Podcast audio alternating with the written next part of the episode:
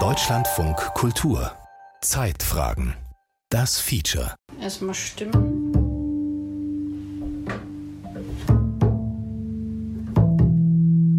Ohne Bass funktioniert eigentlich nichts. Eva Kruse, 2021 mit dem Deutschen Jazzpreis als beste Bassistin ausgezeichnet, kam eher zufällig zum Bass. Das Instrument ist nicht nur das Wichtigste, er kann alles. Michael Frick ist Rock'n'Roller und war schon als Kind vom Bass fasziniert, ohne es zu wissen. Bass ist Boss. Über die Liebe zu tiefen Tönen und ihre Bedeutung für die Musik. Von Elmar Krämer. Und das Ding reißt dir das Herz raus, ja, weil es so viel Seele und Wärme in sich trägt. Prinzipiell fühlt sich so ein Bass einfach gut an. Ne? Also man kann viel Kraft reinstecken beim Spielen, je nachdem, wie man ihn behandelt und anpackt. Orchestermusikerin Imki Niemeyer ist mit dem Kontrabass aufgewachsen. Ihr Vater war Solobassist im MDR Sinfonieorchester. Man hat so einen ganzen großen Korpus, den man zum Singen und zum Schwingen bringen kann oder eben ruppige Töne erzeugen, je nachdem, was gerade erforderlich ist. Es gibt ja eigentlich keine Musikrichtung, die ohne den Bass auskommt. Ne? Also sei es instrumental, vokal oder elektronischer Bass, man braucht ihn einfach.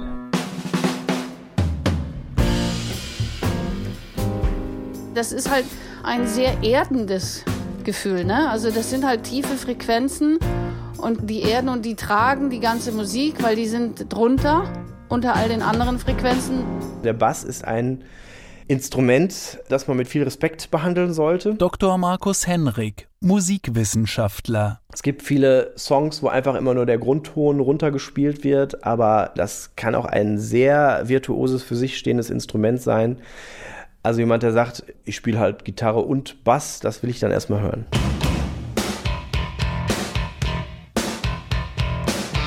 Der Bass lässt uns Menschen mitwippen. Er kann den Puls beschleunigen oder verlangsamen. Er kann ein warmes Gefühl erzeugen oder manchmal auch Angst schüren. In Ensembles ist er das Fundament für Rhythmus und Harmonie. Und trotzdem, egal ob im Orchester, in einer Jazz- oder Rockband, im Hip-Hop oder Techno, der Bass steht oft im Hintergrund, obwohl Basstöne etwas mit uns machen, aber sie werden meist nur unbewusst wahrgenommen. Der Mensch kann Frequenzen von 20 Hertz bis 20 Kilohertz hören, wobei mit dem Alter die Fähigkeit, hohe Frequenzen zu hören, deutlich abnimmt. Der Frequenzbereich von 16 bis 150 Hertz wird als Bassbereich bezeichnet. Bei besonders tiefen Frequenzen unter 16 Hertz spricht man auch von Subbass oder Infraschall. Diese Frequenzen kann der Mensch nur fühlen. One, two, three o'clock, four o'clock, rock. Five, six, seven o'clock, eight o'clock, rock. Nine, ten, eleven o'clock, twelve o'clock, rock. We're gonna rock around the clock tonight. West-Berlin, irgendwann Ende der 1970er Jahre. Ein kleiner Junge wird von seinen Eltern gelegentlich in eine Kneipe mitgenommen. Eigentlich ist das nichts für ihn. Wäre da nicht die Musik? Ich bin zur Musikbox gegangen, irgend so eine alte Wörlitzer, 50 Pfennig reingeschmissen und ich gedrückt? Elvis und Johnny Burnett und Bill Haley. Micha Frick ist längst kein Kind mehr. Die Begeisterung für und die Liebe zur Musik ist ihm aber geblieben. Immer Bill Haley. Ich fand das einfach geil. Dunke, dunke, dunke, dunke, dunke, dunke, dunke, dunke, dunke, dunke. Das fand ich geil, aber ich wusste gar nicht, was es ist. Ich wusste nicht, dass das ein Kontrabass ist.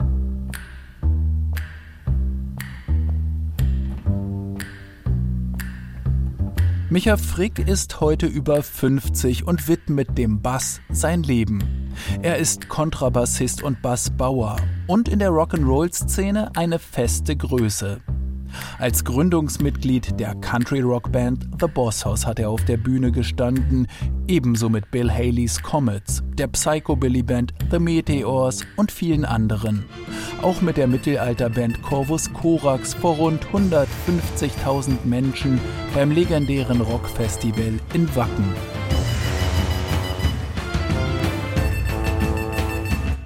Anders als bei vielen anderen Bassisten war der Bass von Anfang an Fricks Leidenschaft.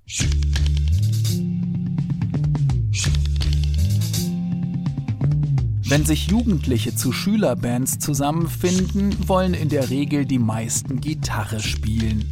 Oft bekommt dann der oder die schlechteste von ihnen den Bass in die Hand gedrückt.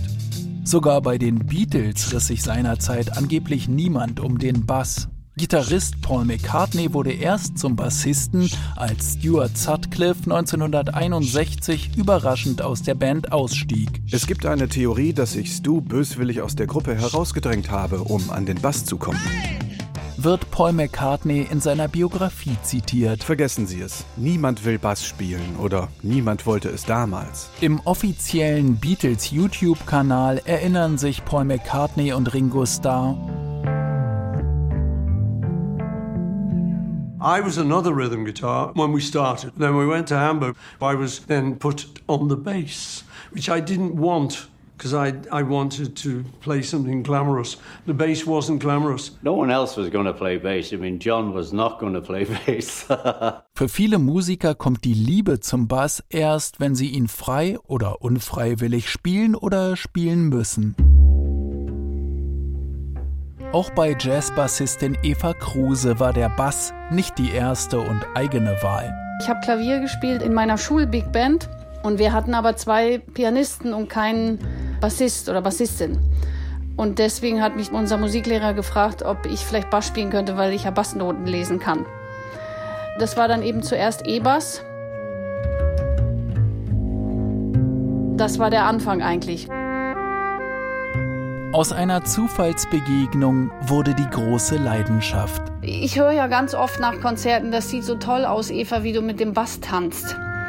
Das passiert dann auch automatisch. Ich mache das nicht bewusst, sondern das ist eben die Energie, die dann entsteht, die erzeugt dann quasi die Bewegung.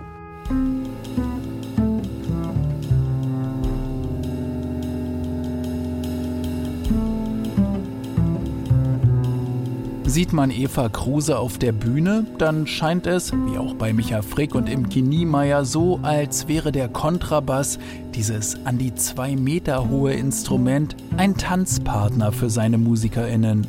Einer, der Energie aufnimmt und Energie gibt, der Raum zur Entfaltung bietet. Einer, der klar den Ton angeben, sich aber auch zurücknehmen kann.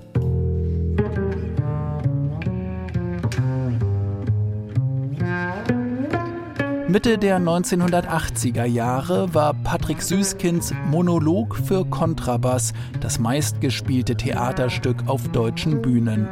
Ein Einakter, in dem ein Orchesterkontrabassist von der rhythmisch-harmonischen Macht des Instruments schwärmt.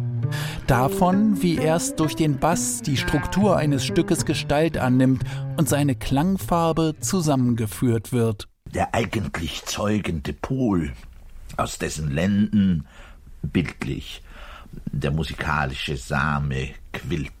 Der Bass ist das. Der Kontrabass. Und alles andere ist Gegenpol. Alles andere wird erst durch den Bass zum Pol.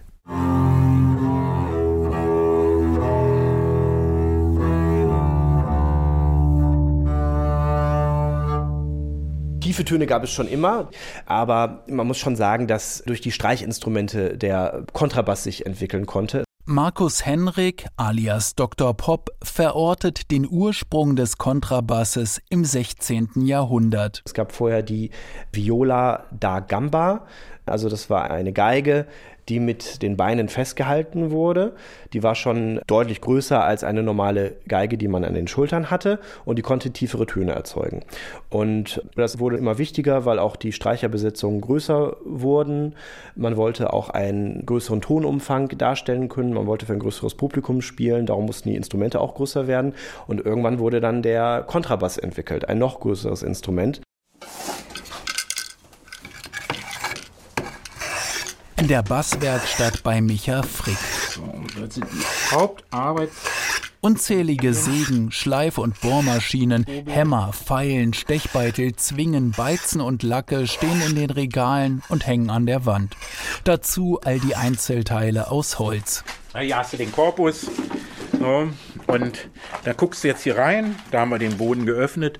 Und dann sehen wir hier, wir haben einen Boden, wir haben eine Decke, Wir haben die Zagen, was die Seitenteile sind.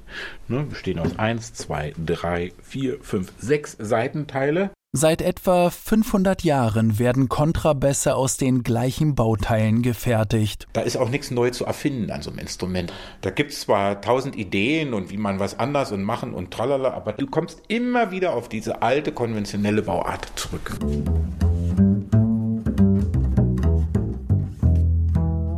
Mächtig sehen sie aus und sind zugleich zerbrechlich. Durch die dicken Saiten, die über den langen, buntlosen Hals und den großen Körper eines Kontrabasses verlaufen, entstehen massive Spannungen auf das Material. Die Schwingungen der Saiten werden über den sogenannten Steg auf den Körper und somit den Resonanzraum übertragen. Je nach Saiten hast du so im Schnitt 130 bis 170 Kilo Zug. Auf diesem Steg stehen zwei ausgewachsene Menschen. Immer.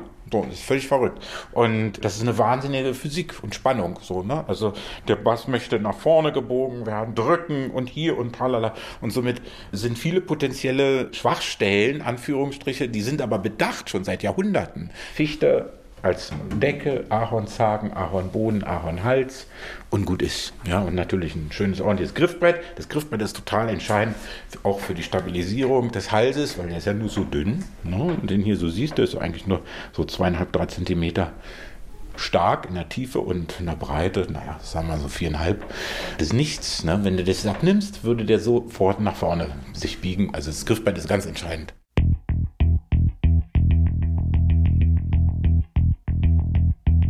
Als die Elektrifizierung einsetzte und damit die ersten elektrisch verstärkten Instrumente ihren Siegeszug antraten, entwickelte Leo Fender in den USA den E-Bass. Das war 1951. In Rock und Pop ist dieser spätestens seit den frühen 1960er Jahren vorherrschend. Anders als der Kontrabass ist der E-Bass klein, leicht und robust. Dennoch, aus Klassik, Jazz, Rock'n'Roll und Rockabilly ist der Kontrabass nicht wegzudenken, auch wenn er oft als akustische Schrankwand belächelt wird. Der warme und erdige Sound von Bässen ist etwas Besonderes, etwas, das tief im Menschen auf Resonanz stößt.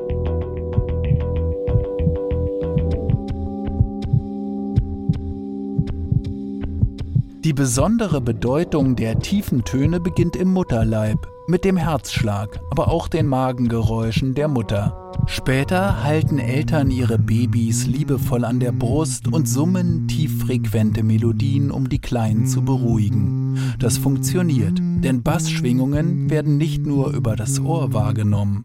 Und das bleibt, von der Geburt bis zum Tod.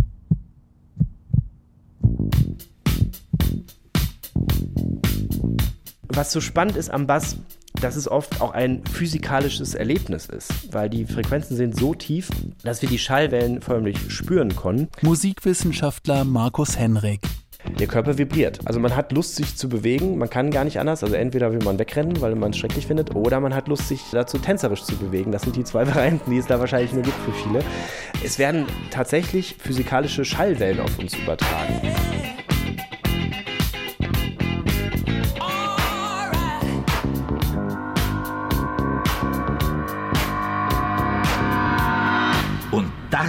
Ist es, was ich die Durchschlagskraft des Instrumentes nenne. Kommt von den tiefen Schwingungen. Der Bass wird nicht nur gehört, sondern auch gefühlt. Wer zum ersten Mal seine eigene Stimme auf einer Aufnahme hört, der kennt das. Sie erscheint hell und piepsig. Kein Wunder, denn die Bassfrequenzen werden beim Sprechen nicht nur über die Luft zum Ohr geleitet. Sie versetzen auch den Schädelknochen in Schwingung und somit das Innenohr, das in einer Höhle des Schädelknochens liegt. Fällt diese sogenannte Knochenleitung weg, erschrickt man. So hören mich also die anderen?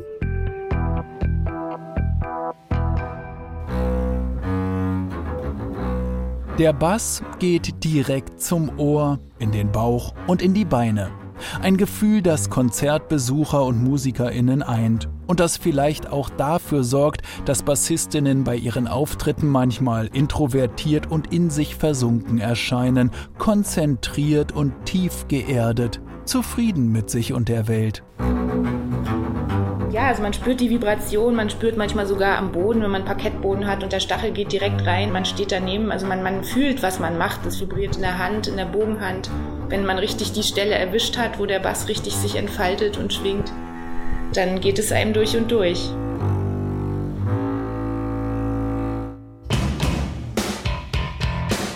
Auch Gehörlose können deshalb Musik bzw. die tiefen Frequenzen wahrnehmen. Bei entsprechenden Partys werden die Bassfrequenzen sogar direkt auf den Boden der Tanzfläche übertragen, um das Schwingungserlebnis zu verstärken.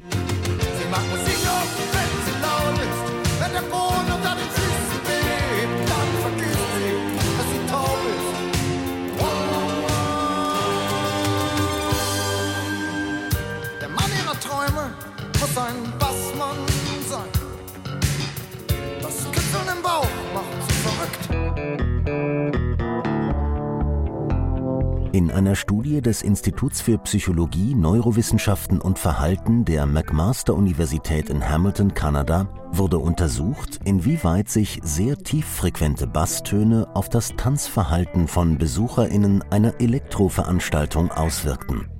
Die Probanden trugen Bewegungssensoren. Im Turnus einiger Minuten schalteten die WissenschaftlerInnen sogenannte VFL-Lautsprecher, das steht für Very Low Frequency, der Musik zu. Die zugeschalteten Tieftöne befanden sich im nicht hörbaren Bereich. Dennoch registrierten die ForscherInnen rund 12 Prozent mehr Bewegungs- bzw. Tanzaktivität bei der Zuschaltung. Die ForscherInnen gehen davon aus, dass die tiefen Frequenzen auch über Mechanorezeptoren in der Haut registriert werden.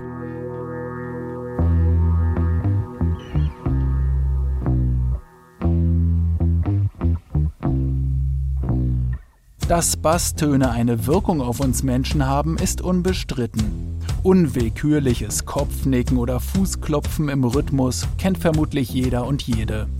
Musikwissenschaftler Markus Henrik hat im Bereich populäre Musik promoviert. Als Dr. Pop analysiert und seziert er auf der Bühne und im Radio musikalische Phänomene. Dabei spielt der Bass immer wieder eine tragende Rolle, sei es als Schwingungs- und Rhythmusgeber, als instrumentale Grundlage unterschiedlicher Musikstücke und Stile oder als gesangliche Stimmlage mit sexueller Strahlkraft. Es gibt in der amerikanischen Psychologie sogar als feststehenden Begriff den Barry White-Effekt. Ja? Ich habe hier, glaube ich, irgendwo Barry White. Warte, ich spiele das mal ein. Hier. I've heard people say that too much of anything is not good for you. Und der Barry White-Effekt heißt, dass Männer, die evolutionär gesehen eine tiefere Stimme haben, die zeugen auch mehr Kinder. Also diese tiefen Frequenzen würden wohl als besonders erotisch wahrgenommen werden. Und das Spannende ist, das gibt es nicht nur beim Menschen, auch im Tierreich ist es so. Ein Koalabär zum Beispiel, dieses kleine possierliche Tierchen, wenn es ganz normal kommuniziert, dann macht es relativ hohe Töne, so kann man sich bei YouTube mal anhören. Wenn ein Koalabär aber Lust hat, also rollig wird, ja, und sich fortpflanzen will oder muss, dann holt plötzlich der Koalabär den Baby White in sich heraus und dann klingt das so. Das sind ganz andere Töne, die da angeschlagen werden, ja. Also die Bassfrequenzen können auch sexuell konnotiert sein. In einer 2016 veröffentlichten Studie der Pennsylvania State University in den USA untersuchten die Wissenschaftlerinnen um David Putz die Wirkung tieffrequenter Stimmlagen. Demnach haben Bässe nicht nur eine höhere Anziehungskraft auf potenzielle Geschlechtspartnerinnen, tiefe Männerstimmen können auf andere Männer zusätzlich einschüchternd wirken, was ebenfalls einen evolutionären Vorteil bieten kann. Bassfrequenzen können als Stimmlage anziehend, vertrauenserweckend oder auch respekteinflößend wirken. Doch nicht nur mit diesen tiefen Frequenzen werden wir ständig konfrontiert.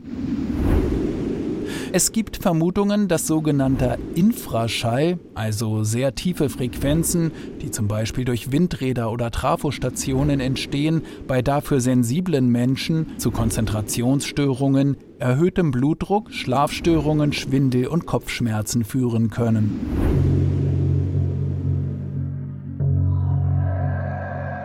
Basstöne wirken, auch wenn man sie nicht hört.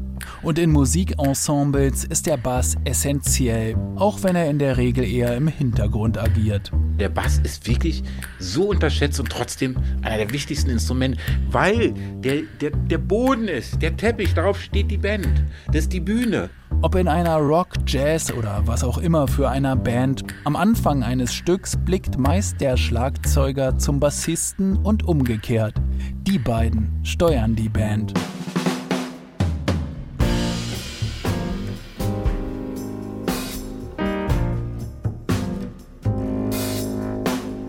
Wenn Eva Kruse mit ihrer Band auf der Bühne steht, dann scheinen die anderen Instrumente zwar akustisch vordergründiger, doch der Bass ist der Boss.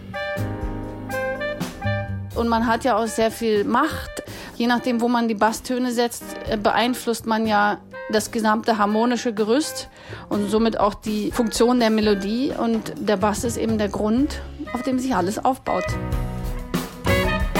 Während ein Schlagzeug purer Rhythmus ist und die anderen Instrumente Akkorde oder Melodien spielen, schafft der Bass die Verbindung.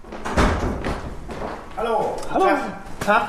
Hereinspaziert. Also wir sind jetzt hier in meinem kleinen Experimentierstudio. Markus Henrik, Dr. Pop, sitzt in seinem Tonstudio in Berlin am E-Piano und verdeutlicht die harmonische Wirkung des Basses an einem seiner Lieblingsstücke. Ich kann das ja mal am Klavier demonstrieren. Nehmen wir mal einen Song wie Piano Man von Billy Joel.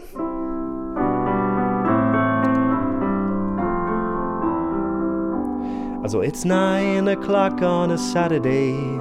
The regular crowd shovels in. Und was wir hier haben, sind erstmal die Akkorde C-Dur, G-Dur, A-Moll, G-Dur. Und jetzt habe ich einfach nur die Akkorde im Dreiklang gespielt und den Bass im Grundton gelassen. Ich demonstriere das nochmal. Also. Das sind die Grundtöne der Akkorde. Der Bass spielt aber hier einen anderen Lauf. Und das hat auch Auswirkungen auf die Harmonie. Es klingt viel, viel mehr erzählt, viel melodiöser. Der Bass spielt nämlich so eine Treppe, also der geht hier so runter. Ich spiele mal nur den Bass.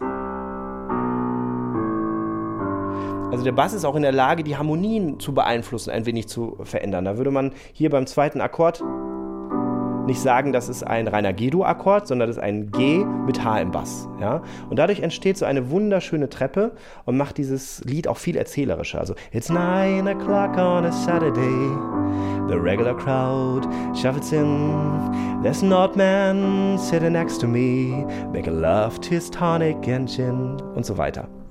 Also das kann ein Bass leisten. Und äh, ja, natürlich ist es auch, auch wichtig, wie der Bass klingt. Und das kann ganz unterschiedlich sein. Das kann einfach nur so ein ganz ruhiger Ton sein, der da unten so steht. Es kann aber auch ein Slap-Bass sein, den man mit dem Daumen spielt, so dass der Bass ganz eigenständig hervorsticht. Da gibt es ganz viele Möglichkeiten, wie der Bass klingen kann. Abhängig ist das natürlich in erster Linie vom Musikstil und den Anforderungen des Stücks. Während Slappen und Zupfen, Klappern in Jazz und Rock'n'Roll zum Handwerk gehört, ist es in der Klassik eher selten. Im Kiniemeyer. Ich spiele ausschließlich fast mit dem Bogen. Wir haben im Orchester natürlich Stellen, da zupft man, Pizzicato heißt es dann, aber das ist nicht vergleichbar mit dem, was man in einer Jazzband oder in einem Rockabilly-Funktion erfüllt. Das sind dann wirklich, das klingt dann eher wie eine, wie eine tiefe Harfe, das soll weich sein, das soll keinen Anschlag haben. Man behält den Bogen dabei in der Hand und das Pizzicato kommt aus dem ganzen Arm, wohingegen man ja beim Jazz irgendwie mit Muskelkraft, drei Finger und möglichst viel Geklacker und Geräusch für den Beat, das ist eine ganz andere Art von Pizzicato. Und ich müsste für solche anderen Musikstile, müsste ich auch sehr üben. Das ist tatsächlich eine andere Kunstform, es ist was anderes. Also nicht jeder Bassist kann alles bedienen.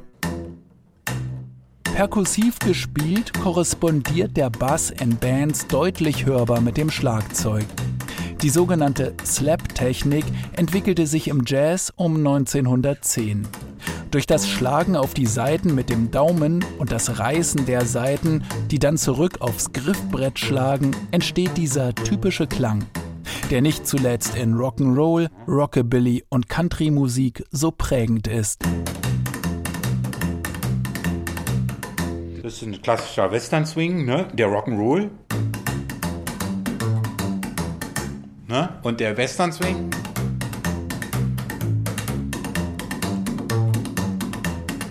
Ne? Beide gleiche Harmonie und trotzdem ein kleines bisschen Unterschied im Spielstil. Aber ansonsten sind sie verwandt. Ne? Ganz einfach.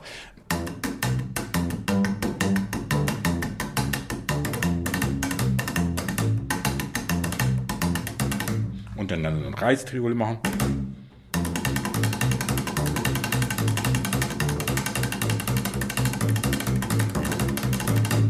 Ja. Rhythmus, Harmonie, Melodie. Überall gibt der Bass den Ton an. Micha Frick fängt geradezu zärtlich an zu schwärmen, wenn er über den Klang und die Wirkung der Bässe spricht. Reden wir doch mal von Klangfarben. Und wenn du diese Klangfarbe aufnimmst als Wärme, was ist ein schöner, ein warmer Raum, wo du den betrittst im Winter und sagst, ah, ist aber kuschelig und ah, ist ja gemütlich hier. So, ja. Kaminfeuer. Oder überhaupt ist einfach ein schöner warmer Raum mit warmem Licht. Das ist der Bass. Du gehst in einen hellen Raum, der sagt, oh, aber es ist frisch hier. So, das ist die Gitarre. Verstehst du? Und jetzt kannst du sagen, okay, wenn man also in den warmen Raum geht und der aber sogar schön hell ist, oh, wie freundlich. So, ja. Also im Endeffekt, die Kombination macht. Im Zusammenspiel entfaltet sich der Zauber der Musik und schafft die Emotionen, die das Auditorium tanzen, weinen oder lachen machen kann. Und egal ob Kontrabass, E-Bass oder elektronischer Bass. Ohne den Bass kein Wohlklang. Und ohne Liebe zu den tiefen Tönen kein guter Bass. Wenn Micha Frick in seiner Werkstatt an den Instrumenten arbeitet, ist sein Handy aus. Und er ist voll konzentriert, denn jede Ablenkung könnte zu Fehlern führen und Fehler am Instrument könnten dessen Klang verändern. Das würde er sich nicht verzeihen. Also der Bass hier ist ein Schätzchen 1880, wenn man überlegt, ne? Erster Weltkrieg überstanden, Zweiter Weltkrieg überstanden, hat echt viel Bühnen und viel erlebt. Also so ein Instrument hat wirklich was erlebt und gesehen. Es ist immer so schön, wenn du vor so einem alten Instrument stehst, du bist nur Zeitzeuge. Wenn man das akzeptiert, dass man sagt, ich bin nur ein Zeitzeuge, aber ich danke dir dafür, dass ich sein konnte, dann wirst du das Instrument pflegen, das sind wichtige Worte, lieben und für die nächste Generation erhalten und sagen, hier, jetzt bist du dran. Was ist Boss? Über die Liebe zu tiefen Tönen und ihre Bedeutung für die Musik. Autor und Produktion Elmar Krämer. Sprecher Andreas Sparberg und der Autor. Redaktion Lydia Heller.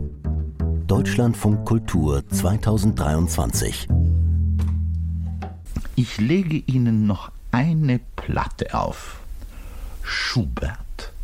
Quintett für Klavier, Violine, Bratsche, Cello und Kontrabass.